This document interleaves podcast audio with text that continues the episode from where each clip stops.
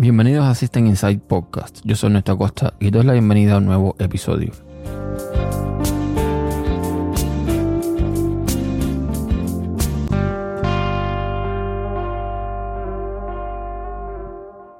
Bueno, después de un tiempo sin grabar me paso por aquí para comentarles sobre lo último que he estado haciendo en temas de, digamos, tecnología. Y es que hace un tiempo decidí comprar mi propio dominio, un dominio para, en el peor momento posible, darme, digamos, presencia o más presencia en Internet, o al menos reunir todo en un mismo lugar. Y digo que es un peor momento porque cada vez la vida me lleva por otros derroteros y me alejo más como tal de eh, los servicios de Internet, del uso de Internet y esta serie de cosas, por lo menos de forma profesional, ¿no? evidentemente como usuario sigo consultando eh, internet, redes sociales, toda esta historia. Pero un sitio de este tipo sería más acorde para otro tipo de perfil, otro tipo de persona que si está, digamos, eh, teniendo la necesidad de tener un portfolio o algo similar en la red de redes. El punto es que uno de los motivos por el cual compré el dominio ernestoacosta.me era porque quería también montar mi propio servidor de correo. Por el simple hecho de que a veces llegaba a algún lugar y tenía que dar mi correo y tenía que deletrear el correo que tengo actualmente como principal, que está en Gmail. Y es engorroso. Es engorroso tanto para mí como para la persona que eh, está recibiendo esa información. Con lo cual quería simplificar eso. Al usar el dominio nuestracosta.me, pues es mucho más fácil, porque bueno, es mi nombre, como era que sea y delante de la arroba puedo poner lo que se me antoje, también de forma mucho más fácil. Podría, por ejemplo, crear el, correo yo arroba ernestacosta.me y es simple a la hora de eh, dárselo a otra persona. Y bueno, eh, ni corto ni perezoso, me dispuse a eso haciendo uso de un VPS que tenía por ahí eh, sin utilizar. Y normalmente en el pasado yo solía usar un servicio, o más bien un script, mm, que se llama Mail, que básicamente te instalaba un, servidor open source eh, de una forma muy fácil, simplemente ejecutando una línea de comando. El script se encargaba de hacer toda la instalación y, y estaba bien, o sea, estaba bien, pero decidí, eh, por recomendación de Carlos Lugones, pues montarme otro servicio nuevo llamado Poste .io que la ventaja que tiene es que corre sobre Docker. Y Redmail también corre sobre Docker, pero la versión de Docker no está todavía eh, dicho por ellos mismos, no está eh, lista para producción. Es más bien una, beta, una, una, cosa por el estilo. Y poste.io sí funciona sin ningún problema. Y bueno, mm, así que eh, me dispuse a instalarlo siguiendo unos pasos muy simples que pueden encontrar en su sitio web, aunque esos pasos a mí me los dio Carlos eh, y me ahorró el trabajo de ir al sitio web a buscarlos. Es realmente muy, muy simple. El punto es que este servicio está muy bien, requete bien. O sea, tiene eh, varias versiones. Tiene una versión free, que es la que estoy usando, que creo que es más que suficiente para la mayoría de los mortales. Tiene otras versiones que son de pago. Pero la versión free Mm, lo que ofrece es más que suficiente, repito. Y está muy bien, está muy bien. Una vez que tú eh, instalas el, servicio con Docker, simplemente apuntas tu dominio y le dices que tu MX, tu servidor de correo está en este lugar, en este VPS y listo. Viene todo lo necesario para que funcione sin ningún problema con todo lo que requiere un servidor de correo eh, comprobaciones, bueno, todo el tema de eh, SBF, de KIM, de Marx, SRS, etcétera, etcétera. Todo eso ya viene ya, digamos, listo para utilizar. Eh, utilizar los puertos normales, SMTP, IPOP3 o IMAP sobre TLS o sin, sin TLS, en fin, viene muy, muy bien. Y también es open source, o sea, utiliza tecnología open source, usa por ejemplo Adobe Code, usa RunCube, usa Nginx, eh, Haraka, en fin, una serie de cosas que eh, están ahí, que son open source y demás, y que están comprobados que funcionan sin ningún problema.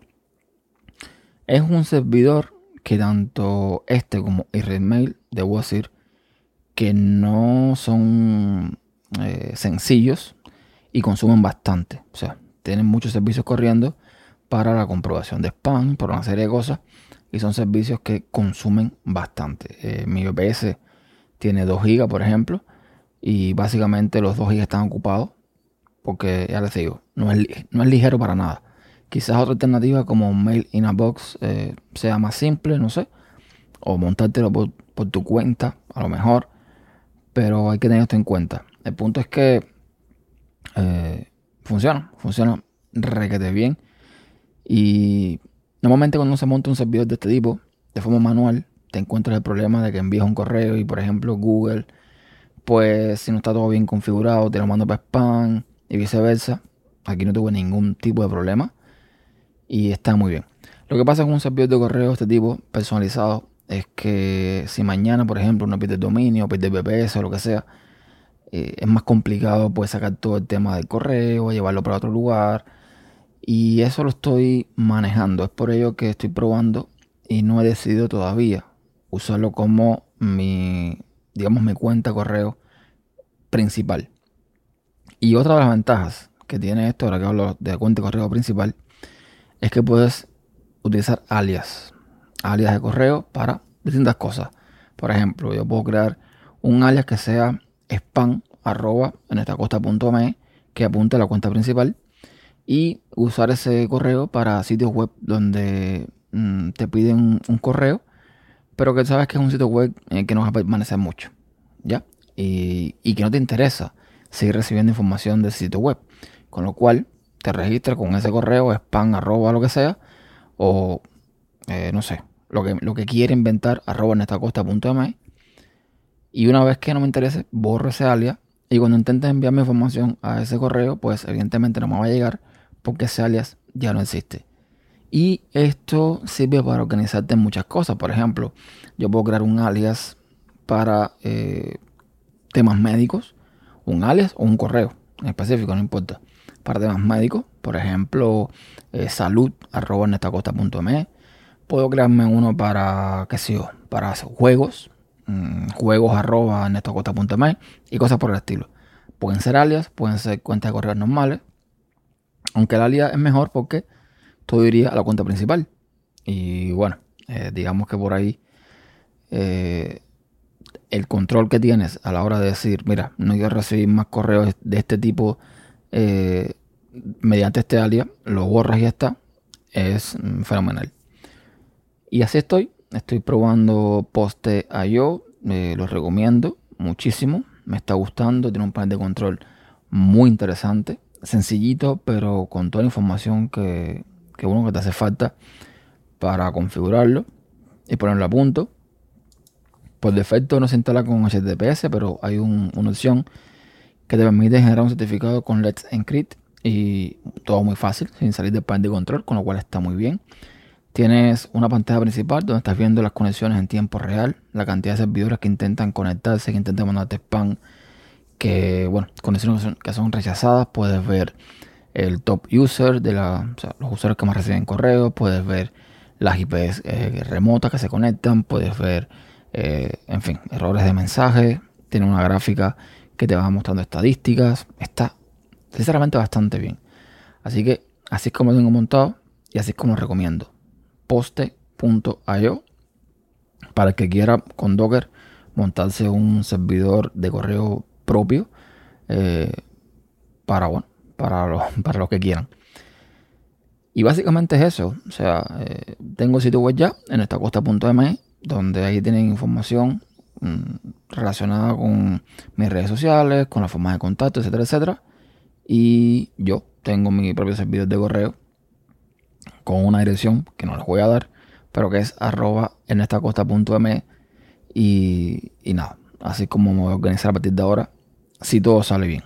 Si las pruebas de aquí a un par de meses eh, son correctas me, demuestra que no hay ningún problema con, este servidor, que lo puedo usar de forma estable, pues poco a poco iré mm, cambiando todos eh, mis servicios o lo que sea eh, mi correo anterior, lo iré cambiando y poniendo el nuevo correo que tengo en mi propio dominio, ernestacosta.me.